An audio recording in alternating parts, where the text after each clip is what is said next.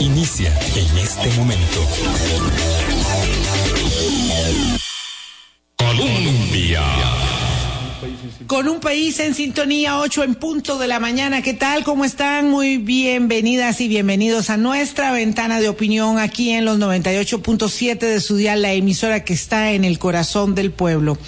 Gracias, muchas gracias por hacer parte de nuestra ventana de opinión. Una ventana en la inmensa posibilidad de la vitrina de acceso a información que usted tiene.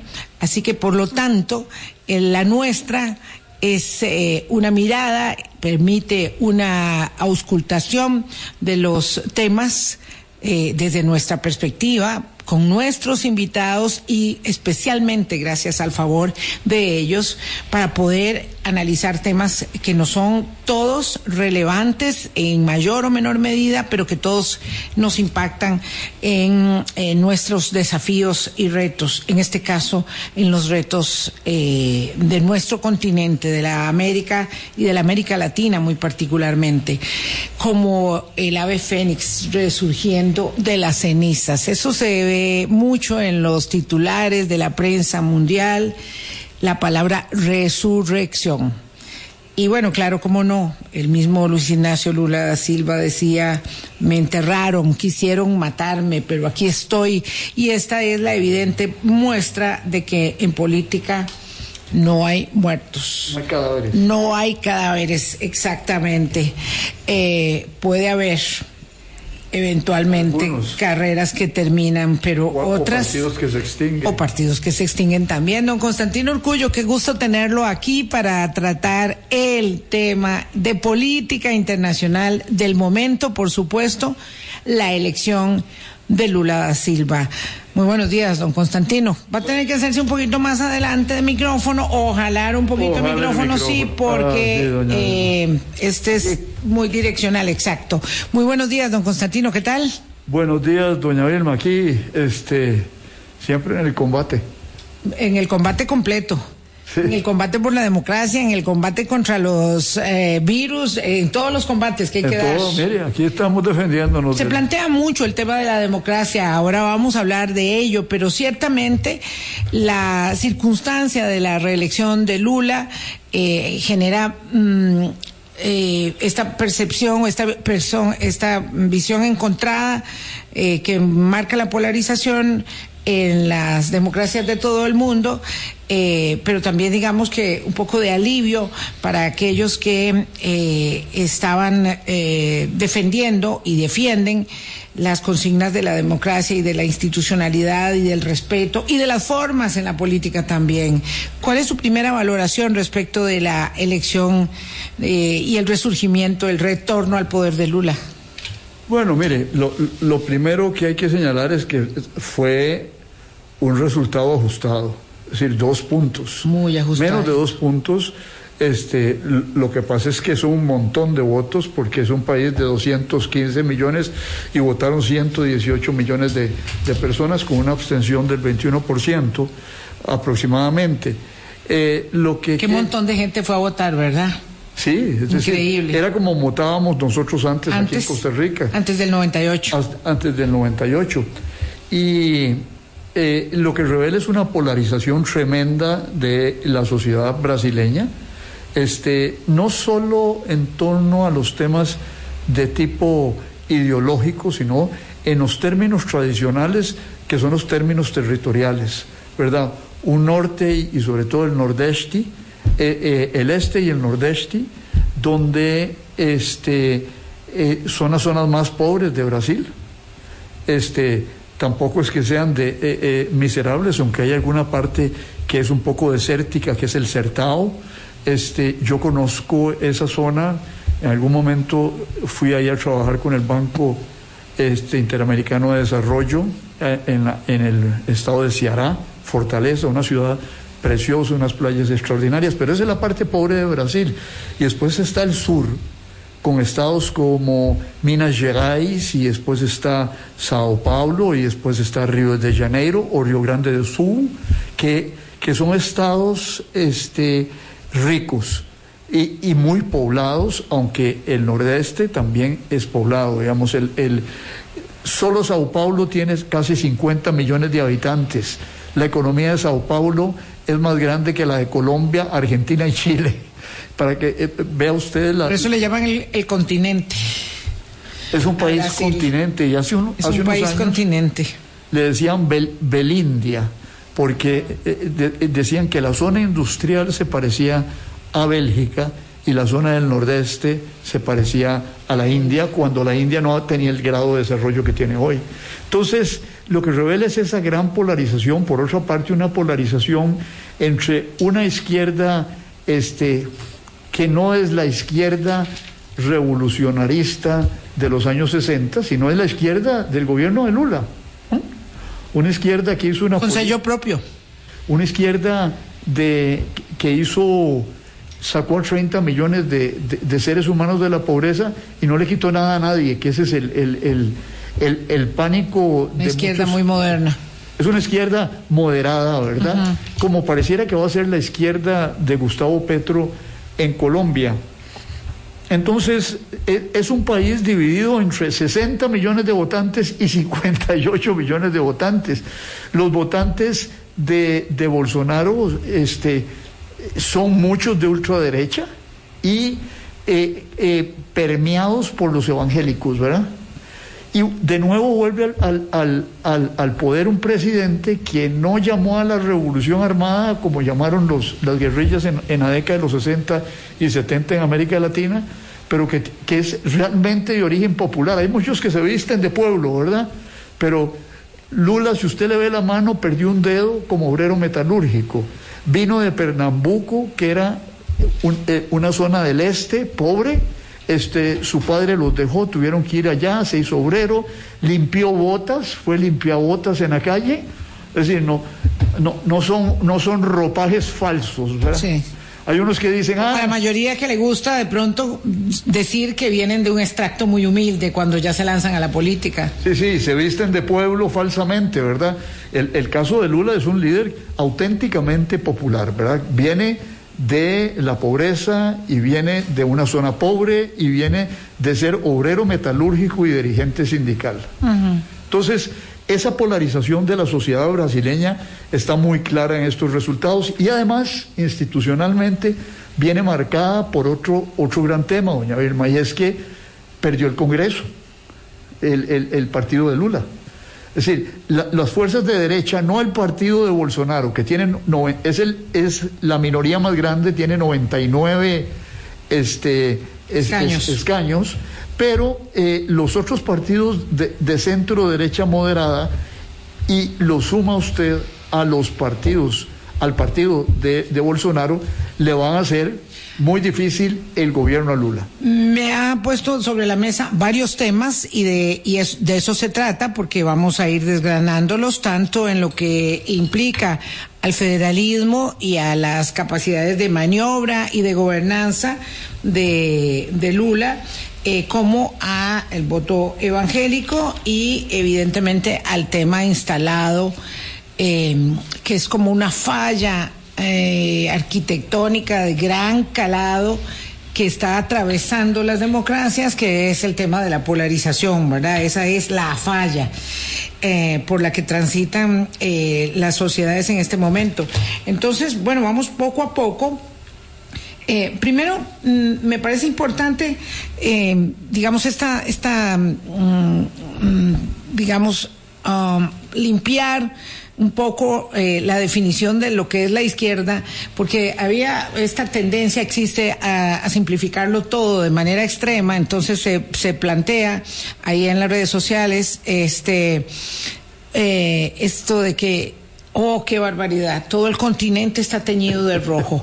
Es una cosa un poco ridícula. Yo no sé quién tuvo, quién tuvo esta idea de hacer este mapa rojo, ¿verdad? Donde es lo mismo Nicaragua que el gobierno demócrata del presidente Biden o Venezuela que el gobierno de Gustavo Petro, ¿verdad? Es una cosa, este, absurda, pero que está muy instalada en virtud de la incapacidad que tenemos de lectura fina eh, y de tratar de mm, simplificar o sobresimplificar las cosas. Entonces, eh, que se diga que hay cinco gobiernos, eh, por primera vez habrá cinco gobiernos latinoamericanos eh, de las cinco economías más importantes de los países, dirigiendo desde la izquierda México, Argentina, Brasil, Colombia y Chile, habla de una de un énfasis en la política pública, pero no necesariamente de esa visión izquierda-derecha de antes.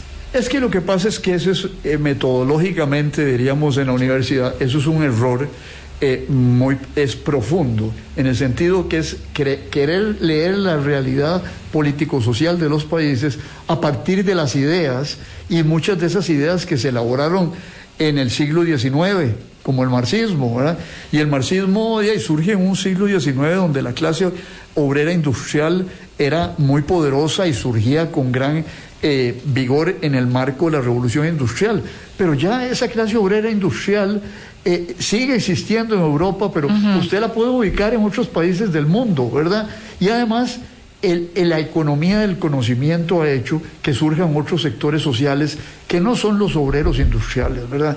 Entonces, eh, esa clase obrera, mire, Vilma, Carlos Marx tenía una frase que a mí siempre recuerdo, y decía que el marxismo era el fruto de la eh, filosofía clásica alemana, de la economía política inglesa y de las luchas del socialismo francés de 1830 y 1848. Es decir, lo mejor de los mundos. Pero ya eso pasó. Ya pasó.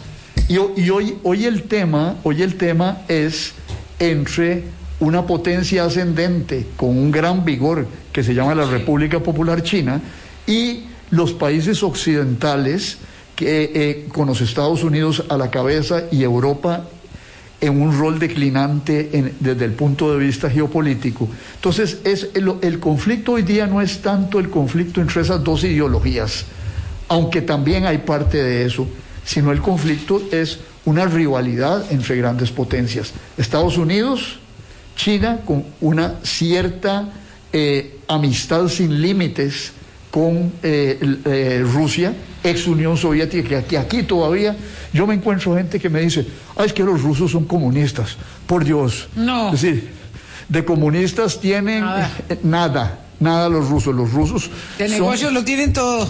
Y hoy, y hoy lo que se quiere sustituir es ese enfrentamiento de la Guerra Fría entre dos sistemas político-ideológicos por la lucha entre democracia y autocratismos. Pero ahí también hay que tener muy claro una cosa, las autocracias son muy diferentes. No es lo mismo el autócrata de Hungría que el autócrata de Polonia. ¿ah? Sí. Eh, eh, hay, hay, hay, variaciones significativas. Entonces. Eh, Entendiendo que las autocracias ninguna nos hacen mucha gracia, ¿verdad? Pero, pero que hay tonos y matices muy severos. Sí, y las democracias también tienen sus tonos. Tampoco nos gustan todas. Tampoco nos gustan todas. ¿Verdad? Eso me parece muy bien.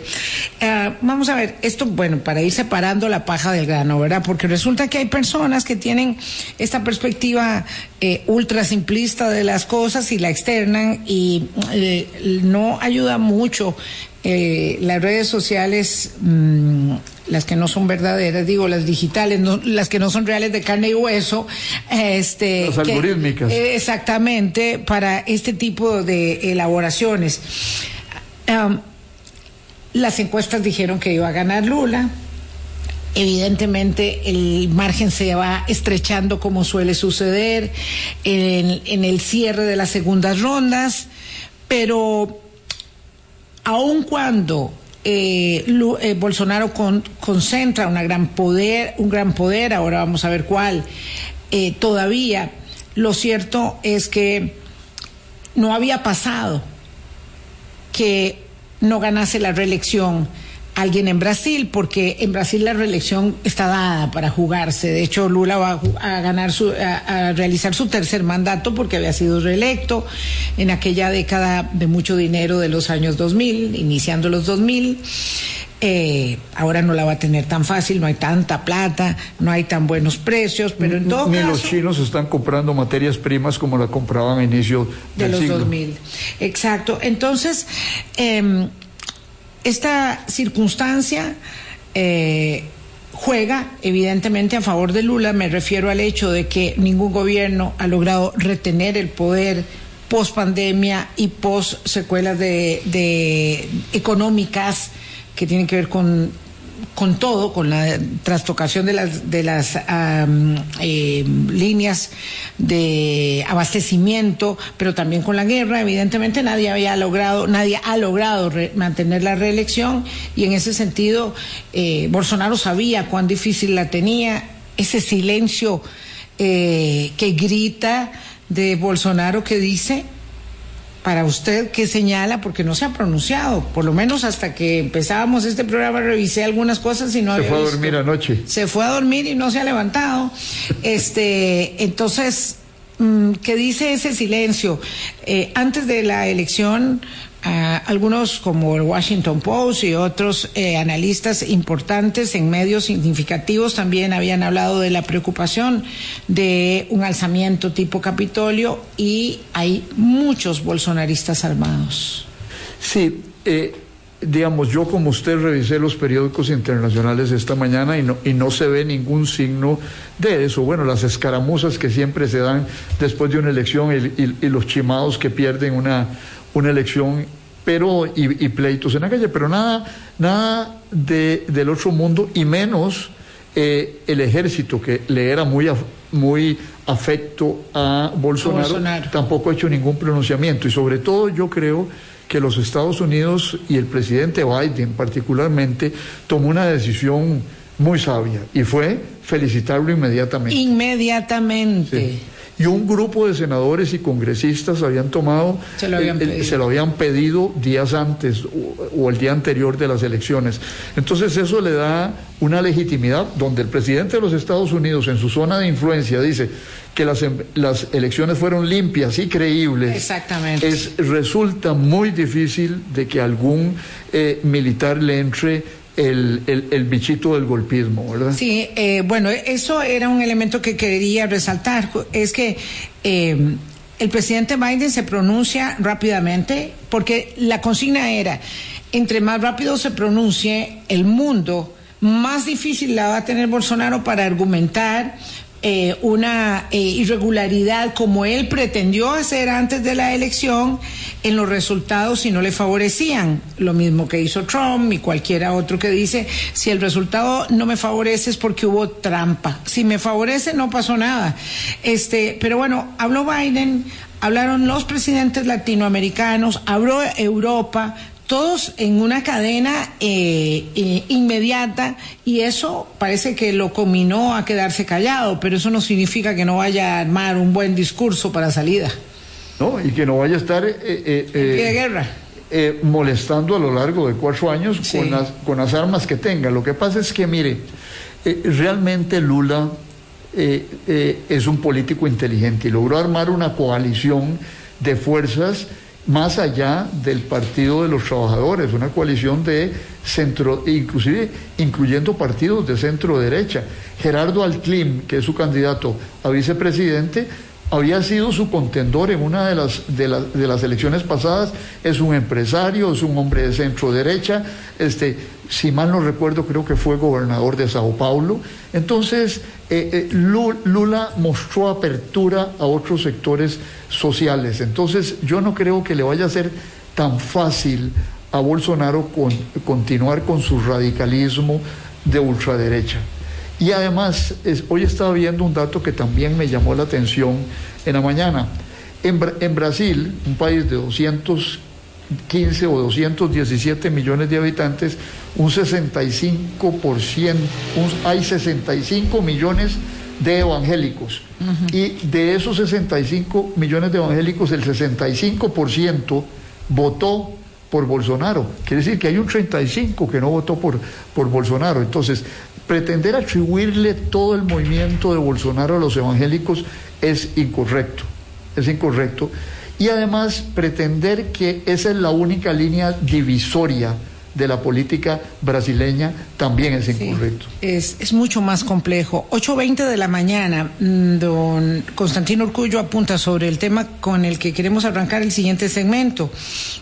Eh, esa construcción de alianzas eh, que en el país se denominaba una elección para proteger el orden democrático, esa construcción de alianza político que le permite a Lula eh, resurgir ¿verdad? De, las cenizas como el ave fénix para hacerse con la presidencia, eh, que la va a tener muy compleja, pero que evidentemente implica esta, esta victoria eh, para poder avanzar en el camino de eh, la toma de, de poder el primero de enero próximo. Son dos meses larguísimos de transición que hará Bolsonaro.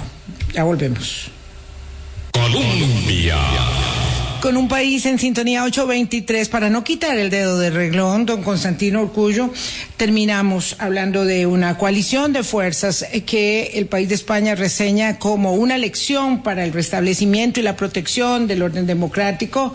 Em, y, es importante esto porque usted hablaba de eh, el poder de Bolsonaro tras la elección, los 99 escaños, y cómo se va a, digamos, dividir la derecha, que no toda está con Bolsonaro y que eh, logra en el triunfo de Lula hacer una coalición eh, para, para, la recuperación de, del poder.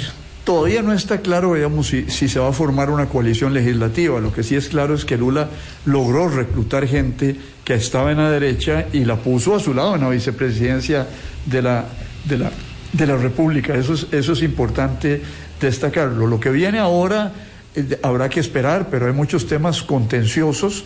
Uno de los temas más importantes para mí me parece el tema de la deforestación del Amazonas.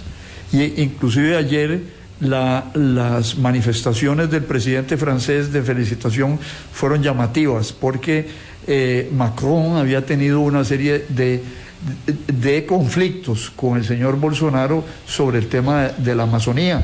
Y bueno, resulta que ayer le dice a, Lula, eh, bienvenido Lula, en términos muy, muy coloquiales, este, y reanudaremos nuestra amistad. Y, y, el tema había sido del conflicto con Bolsonaro sobre que Bolsonaro se prestó para la deforestación del Amazonas. Los grandes, había una frase que utilizaban en la campaña a favor de Bolsonaro, bala, buey y Biblia. ¿Qué quería decir eso? Que era el desarrollo de la agricultura este, deforestando el Amazonas, de, la ganadería básicamente. En la cuestión de la Biblia por la cuestión de, los evangélicos, y la bala porque la tenencia de armas en Brasil es como si fuera en el, en, el, en el medio oeste o en el sur de los Estados Unidos, ¿verdad? Este, eh, eh, había que justificar este, de manera exagerada la tenencia de armas en manos de los ciudadanos. Y entonces esto, esto es una amenaza a la democracia, realmente. Y, y una amenaza al desarrollo económico del mundo y ya no solo del Brasil, la deforestación del Amazonas. ¿Qué juega el cambio climático como elemento de movilización en la política cuando evidentemente en un país como Brasil la reivindicación primera, prioritaria del presidente electo es conculcar el hambre? Pero ¿qué juega el cambio climático? El cambio climático juega en que este, en la deforestación del Amazonas no solo se eh, vincula con los cambios del clima a nivel global, sino que están desapareciendo los pueblos autóctonos. Eh, los, algunos, que estaban con Lula. Eh, que estaban con Lula, la, gran, la gran ministra del Medio Ambiente, Marina da Silva, que fue este, una gran defensora del medio ambiente en Brasil durante mucho tiempo, este, se había separado de Lula porque le parecía que Lula no era lo suficientemente verde en algún momento durante su gobierno y sin embargo ahora lo apoyó de manera muy entusiasta. Pero en, en, el Amazonas se discuten muchas cosas.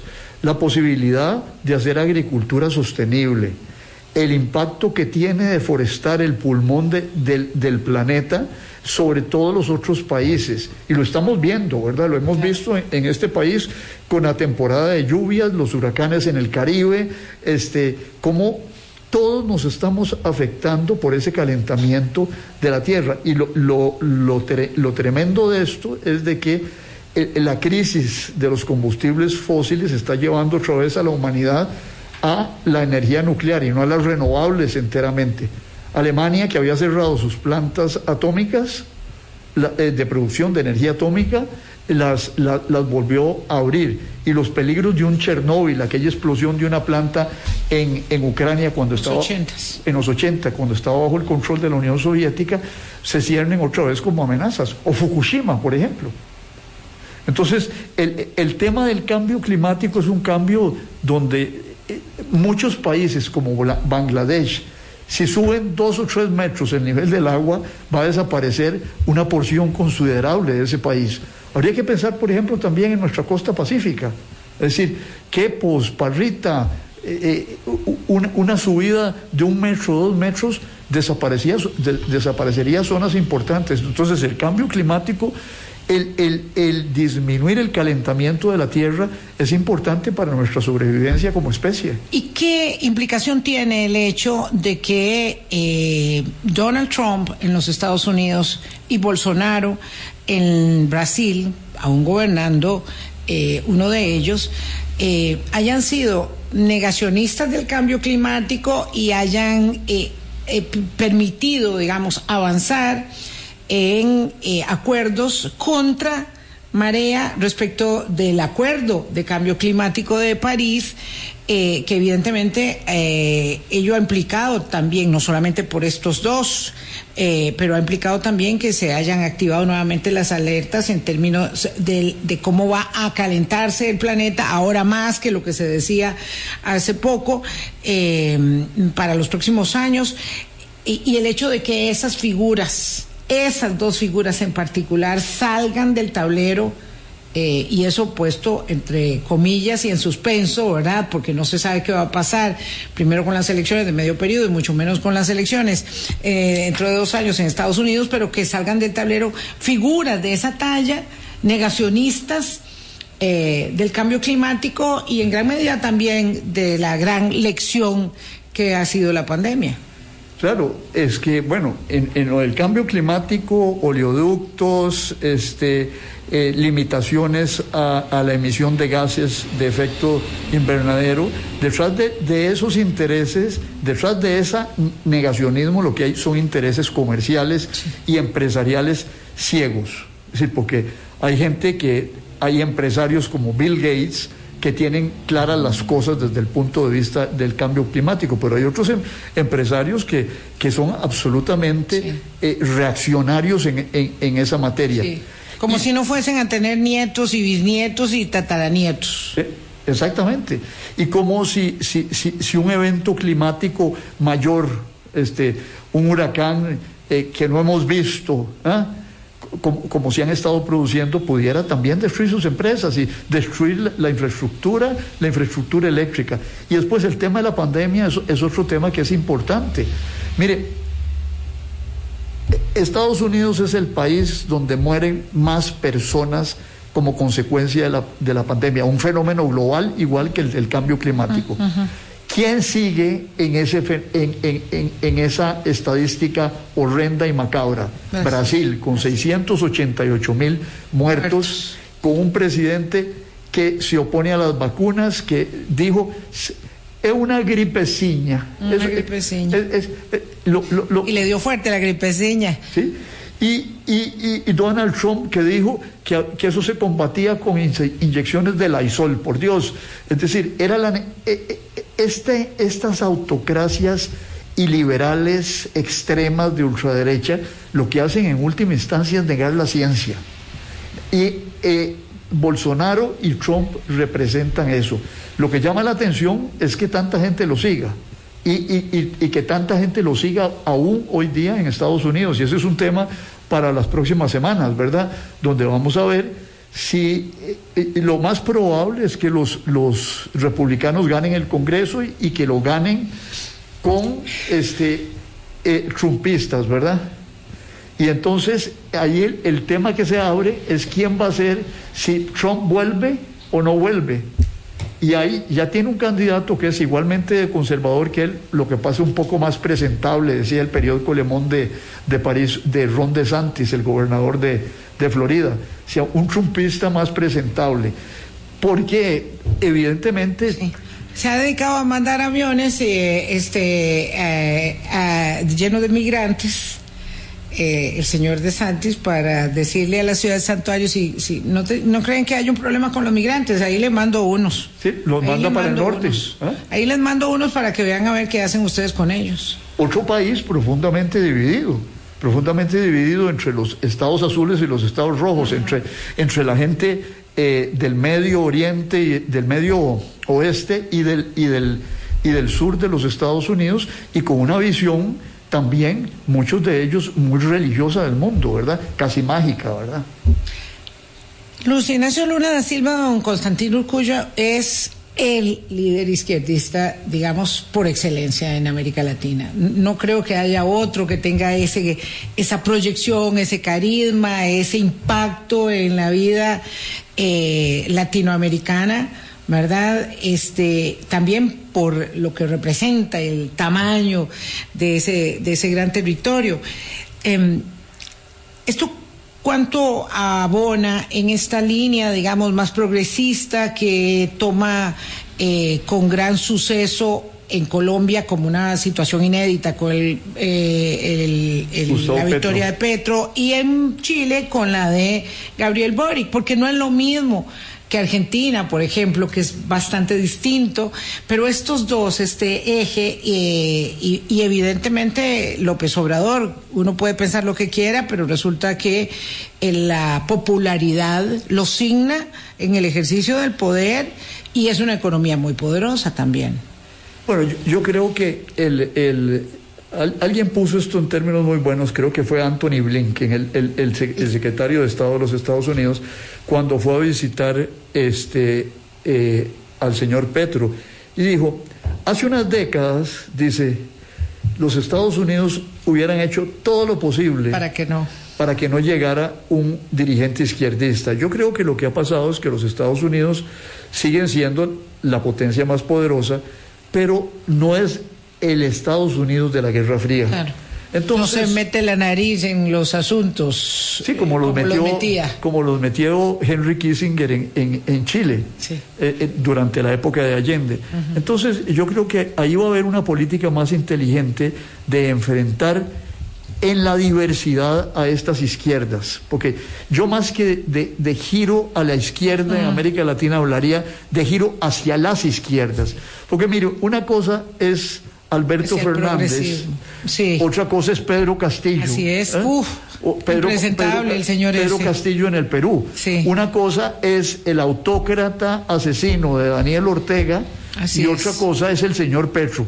Que, ah, que Petro, eh, eh, para hacer la comparación extensiva, Daniel Ortega pasó la, revolución sandinista en el Hotel Las Espuelas de, de Liberia.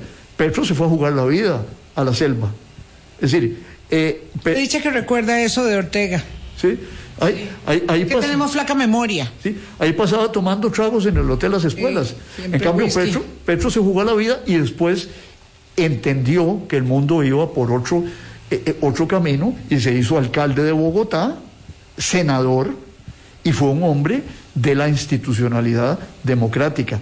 Pero entre Daniel Ortega y José Ignacio Lula da Silva, entre eh, Nicolás Maduro y Gustavo Petro hay diferencias sustancialísimas, ¿verdad?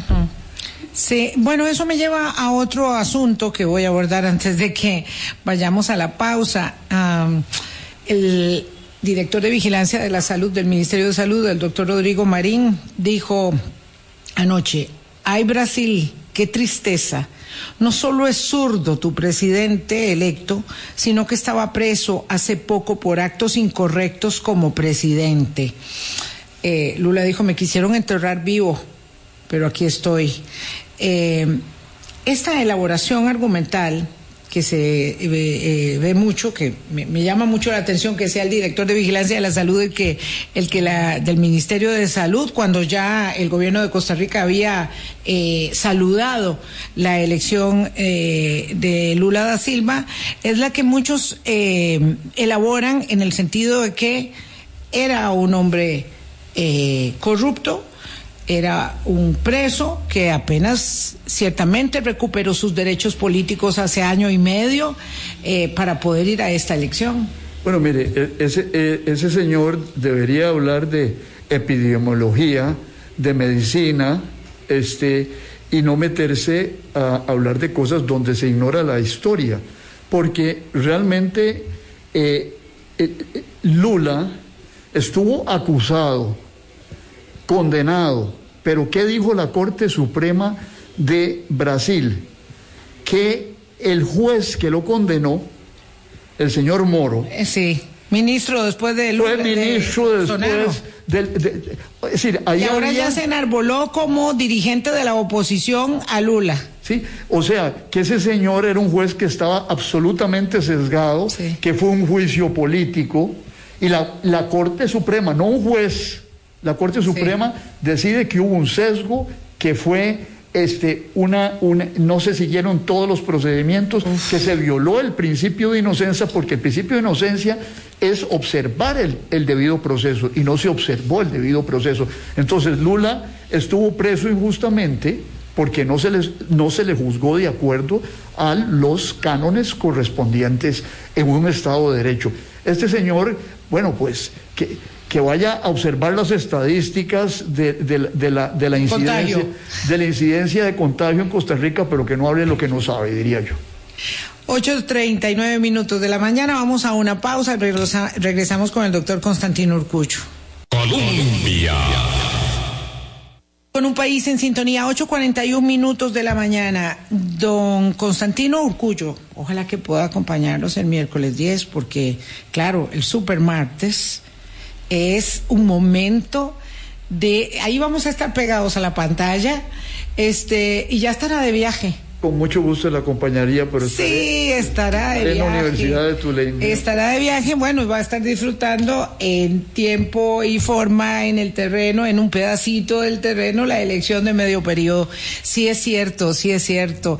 Bueno, esta, esta elección en los Estados Unidos, evidentemente, a partir de, eh, pues, pues ya está en su fase final, pero este, ¿verdad? Último día de octubre e inicio de la recta hacia el 9 de noviembre, el supermartes, que va a establecer, si se cumplen las proyecciones, eh, pues la retoma del poder de los de los republicanos. Lo más probable. Uf, sí, parece muy difícil evitar ello, pero bueno, vamos a estar ahí también. Hoy estamos hablando de la victoria de Luis Ignacio Lula da Silva en, eh, eh, en Brasil.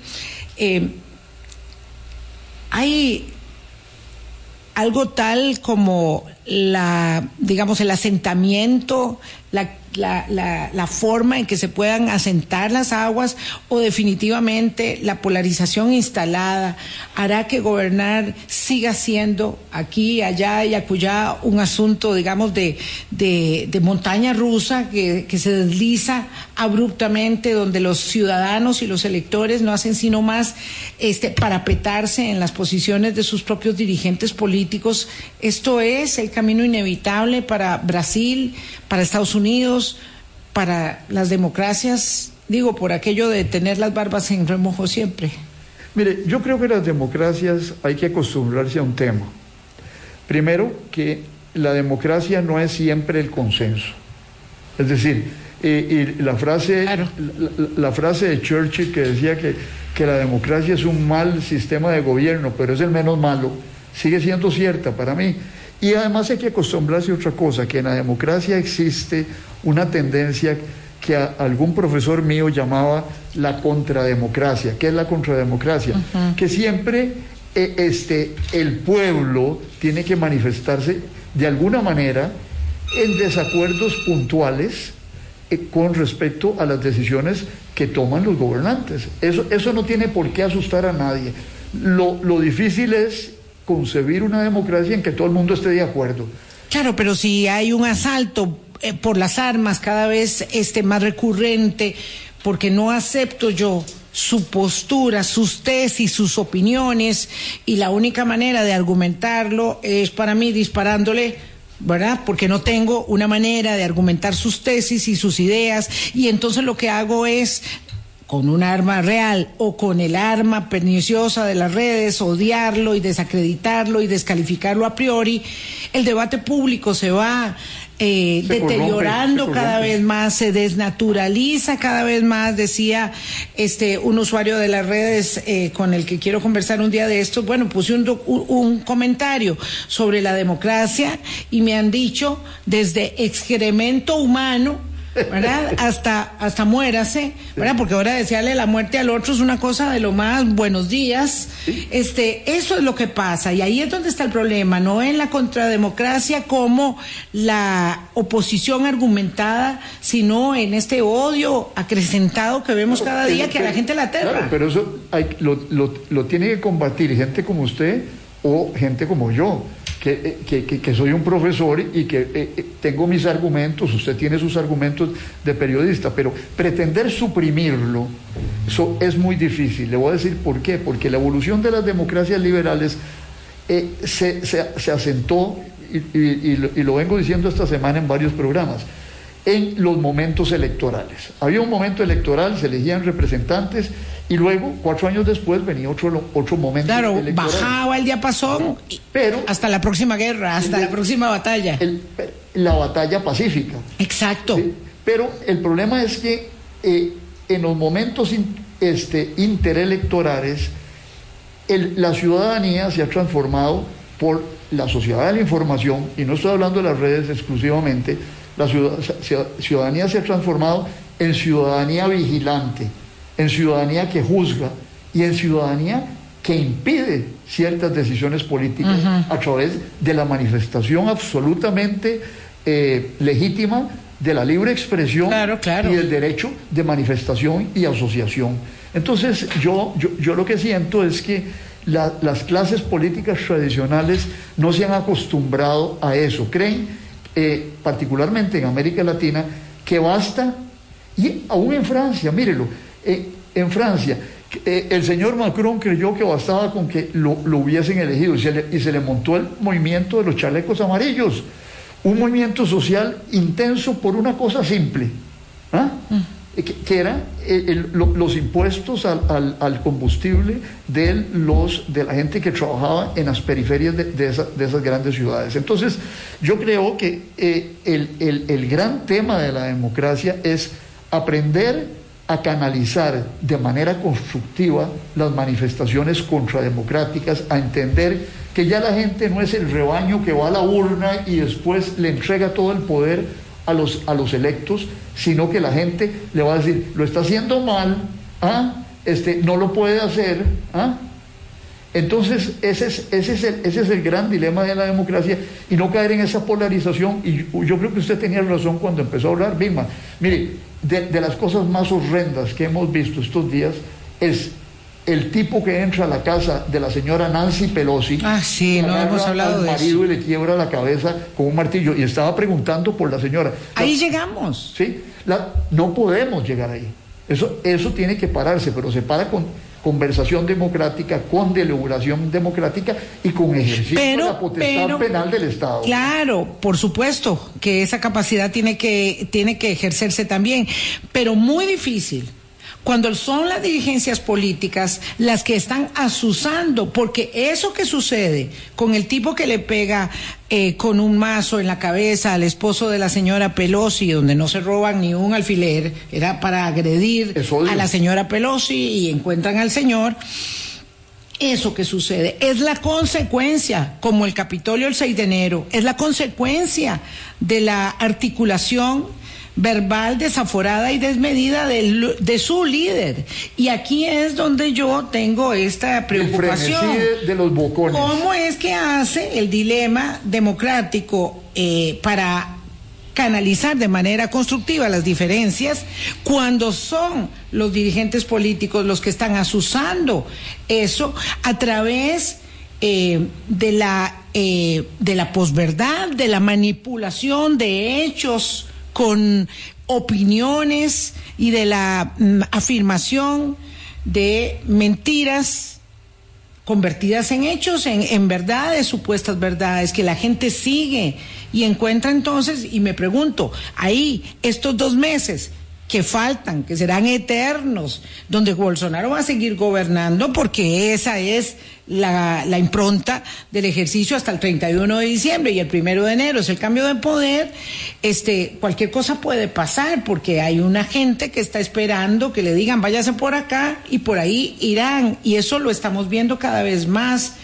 Y en el caso nuestro lo vemos eh, en, pues en las redes sociales, en la elaboración del que cada día le desea, como digo, la muerte al otro o la aniquilación o la desaparición para entender que la democracia es el triunfo de la vida de uno sobre el otro y no la coexistencia y la deliberación permanente. Claro, pero ¿a dónde está el límite? ¿Quiénes pueden plantear el límite?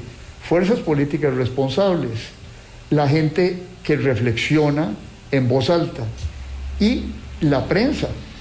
Vea, y la independencia de poderes. Vea a quién le entran primero los autócratas y liberales. A, la, a los poderes, eso lo hizo Bolsonaro. Empezó cuestionando a la Corte Suprema de Justicia. Luego cuestiona a los periódicos. ¿Ah? ¿Y cuál es la manera de parar eso? Lo que usa usted, doña Vilma, cuando no le dieron la información en, un espasmo autoritario de una funcionaria pública. Presentó un recurso de amparo y los tribunales funcionaron. No le dieron todo lo que usted quería, pero uno tampoco puede pretender que le den todo lo, que uno, lo que uno solicita.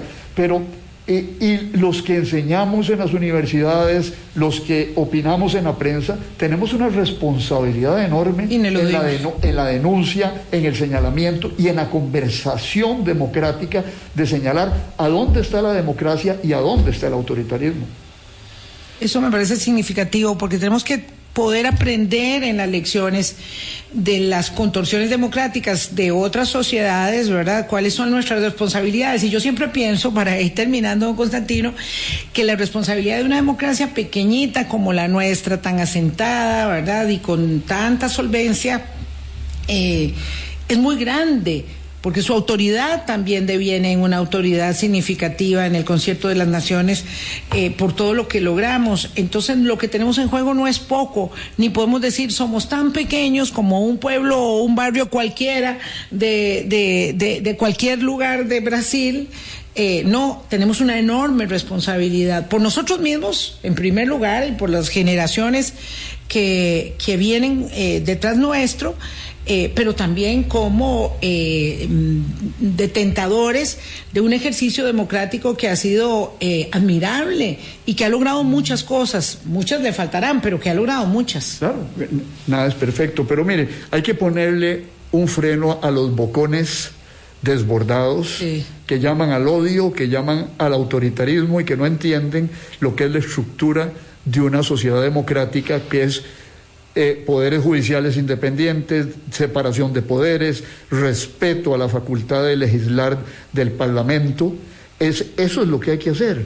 Eh, pero ahí todos tenemos una responsabilidad. Es decir, yo escribo en la prensa, vengo a estos programas, usted tiene su programa todos los días, pero uno no puede este, retirarse en la pasividad cuando encuentra que lo que se está debilitando es la vida democrática de nuestro país si, es que eh, eh, llegan las cosas a esos extremos. Pero en, en Brasil eso es lo que va a ocurrir. Lo que va a ocurrir es que Bolsonaro se va a resistir a este cambio.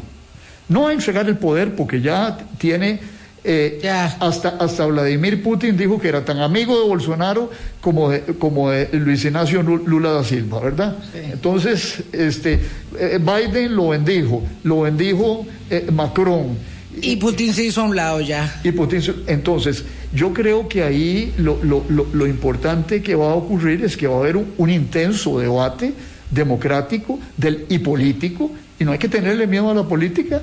Porque, Pero él verbalmente, aunque vaya a entregar el poder, verbalmente va a estar asusando, asusando, asusando a lo, al estilo Trump. ¿Un Capitolio se puede reproducir en Brasil? Yo no creo que se pueda reproducir. Es decir, este son circunstancias políticas muy, muy diferentes, son sociedades muy diferentes. Este tipo lo que quiso fue copiar a Trump y no le resultó. Como a Trump no le resultó el espasmo autoritario del 6, del 6 de enero. Ah, sí, pero dejó una herida tan grande, Profunda. ¿verdad? Una, una herida vergonzante en la democracia estadounidense que de la que no se ha repuesto. profunda. Dichosamente llegó este señor, este eh, Bi- Biden, que es, es un hombre sereno, un hombre mayor, sensato, ¿verdad? Eh, pero eh, sin la fuerza política suficiente a partir, tuvo alguna Sí. estos dos años, pero a partir de noviembre probablemente carezca de ella, como es lo, lo normal en la democracia eh, eh, este, de los Es Estados estadounidense, siempre a medio periodo medio periodo le quitan el churuco al, al, al ejecutivo. Es, el, es lo que se llama en Estados Unidos el gridlock. Sí. Las rejas se prensan. Entonces, y el, el gran horizonte para la democracia de los Estados Unidos será la elección siguiente para presidente. Un Biden mayor, este, la señora Harris no ha levantado mucho, Sí. mucho vuelo, veremos qué es lo que sucede. Muchas gracias, don Constantino Urcullo, que le vaya muy bien de viaje. Gracias a usted, Vilma. Gracias a ustedes, amigas, amigos. Pásenla muy bien. Hasta mañana. Chao. Hablando claro, hablando claro.